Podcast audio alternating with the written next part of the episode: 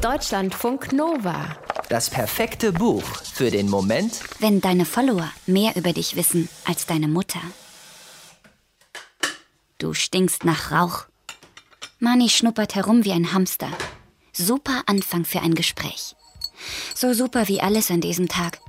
Der war nämlich super ätzend. Da passt Mannys Ansage perfekt als Krone drauf.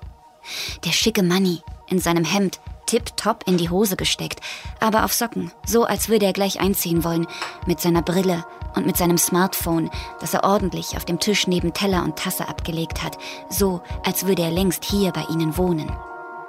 Weißt du, was meine Mom gemacht hätte, wenn ich so an den Tisch gekommen wäre? Manny beugt sich rüber, so als würde er gleich ein Geheimnis verraten. Dabei ist klar, was jetzt kommt. Seine Mutter hätte ihm eine gescheuert, schön für ihn oder für sie. Lance aber lässt das kalt. Seine Mutter würde ihn nie schlagen und das sagt sie dann auch. Und Manny verstummt. Noch vier Tage. Vier Tage von dieser dämlichen Projektwoche, in der sich Lanz für das dämlichste Projekt von allen eingetragen hat. Ich schreibe einen Blog. Vier Tage mit dem Lehrer Herr Gilden, den Lanz schon übel findet, wenn der Normalunterricht macht. Vier Tage ohne Lynn. Dabei macht er das alles nur für sie. Also nee, schon für sich selbst, aber um Lynn kennenzulernen. Weil Andy gesagt hat, sie wählt das Blogschreiben-Projekt. Und Andy muss es eigentlich wissen, weil er Lynns Nachbar ist und irgendwie auch ihr Kumpel. Aber Andy kifft die ganze Zeit, der kann auch einfach nur Scheiße erzählt haben. Und jetzt hat Lanz den Salat. Er sitzt eine Woche lang morgens und nachmittags mit Gilgen und anderen Deppen im Computerraum und soll was schreiben. Und Lynn, die ist gar nicht da. Stattdessen ist Manny da, als Lanz nach dem ersten Projekttag nach Hause kommt.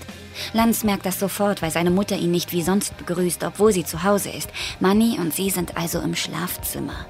Gibt es Schlimmeres, als zu wissen, was da gerade abgeht? Genau genommen nicht, aber ein Tag ohne Lynn, das ist noch schlimmer. Lanz heißt das Romandebüt des Schweizers Florin Jecker. Lanz heißt auch sein 14 Jahre alter Protagonist, der eine Woche lang tief blicken lässt. Über das meiste, was ihn beschäftigt, spricht Lanz nicht. Seine Mutter arbeitet im Schichtdienst und in leitender Position. Sie hockt also selbst an ihren freien Tagen in irgendwelchen Besprechungen. Die wenige Zeit, die ihr dann noch bleibt, muss Lanz mit ihrem neuen Freund, mit Schnuppermanni teilen. Wann soll er seiner Mutter von dem Mädchen erzählen, an das er jeden Tag denkt, obwohl er nur seinen Namen kennt? Wie soll er ihr erklären, dass lediglich ein Blick von ihr gereicht hat, auf dem Schulhof, bereits vor Wochen, um ihn durcheinander zu bringen? Wann soll er seiner Mutter erzählen, dass er zwar ab und zu mit anderen Mädchen schreibt, das Texten ihn aber spätestens nach dem zehnten Hi, was machst du? langweilt? Und dass alle denken, er hätte schon mit einem von ihnen geschlafen. Hat er aber nicht und will er auch nicht. Und wie soll er ihr sagen, dass er sich unwohl fühlt? Mit Manny, mit ihr, mit den Besuchen bei seinem Vater und mit sich selbst. Mit seinem Vater ist es auch nicht einfacher. Der will abends mit ihm auf dem Sofa sitzen und Krimis gucken.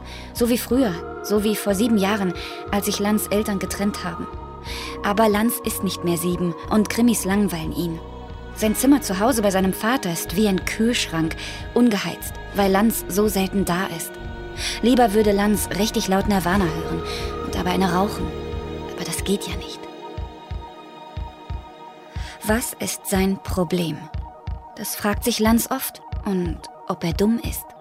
Offensichtlich schon, sonst würde er nicht so tun, als wäre Lynn ihm egal, wenn sie rüberguckt. Sie ist nämlich doch da. Am zweiten Projekttag sitzt sie neben ihm. Lanz kann sein Glück nicht fassen, aber genauso wenig kann er was draus machen. Lehrer Gilgen labert vorne was von Layout und Thema. Lanz seufzt und dann schreibt er einfach drauf los. Darüber, warum er hier sitzt und wer daneben ihm sitzt. Dass das super kompliziert ist, so wie alles in seinem Leben. Als die Projektstunde vorbei ist, schreibt Lanz immer noch. Die Worte kommen von ganz allein. Das hätte er nicht erwartet. Gilgen guckt schon komisch. Jetzt noch schnell eine Überschrift, dann ist der erste Text fertig. Lanz überlegt nur kurz und schreibt dann, ich wollte Lynn und keinen Scheißblock. Jetzt hat er einen scheiß Block und keine Lin. Ob sich daran noch mal etwas ändert? Deutschlandfunk Nova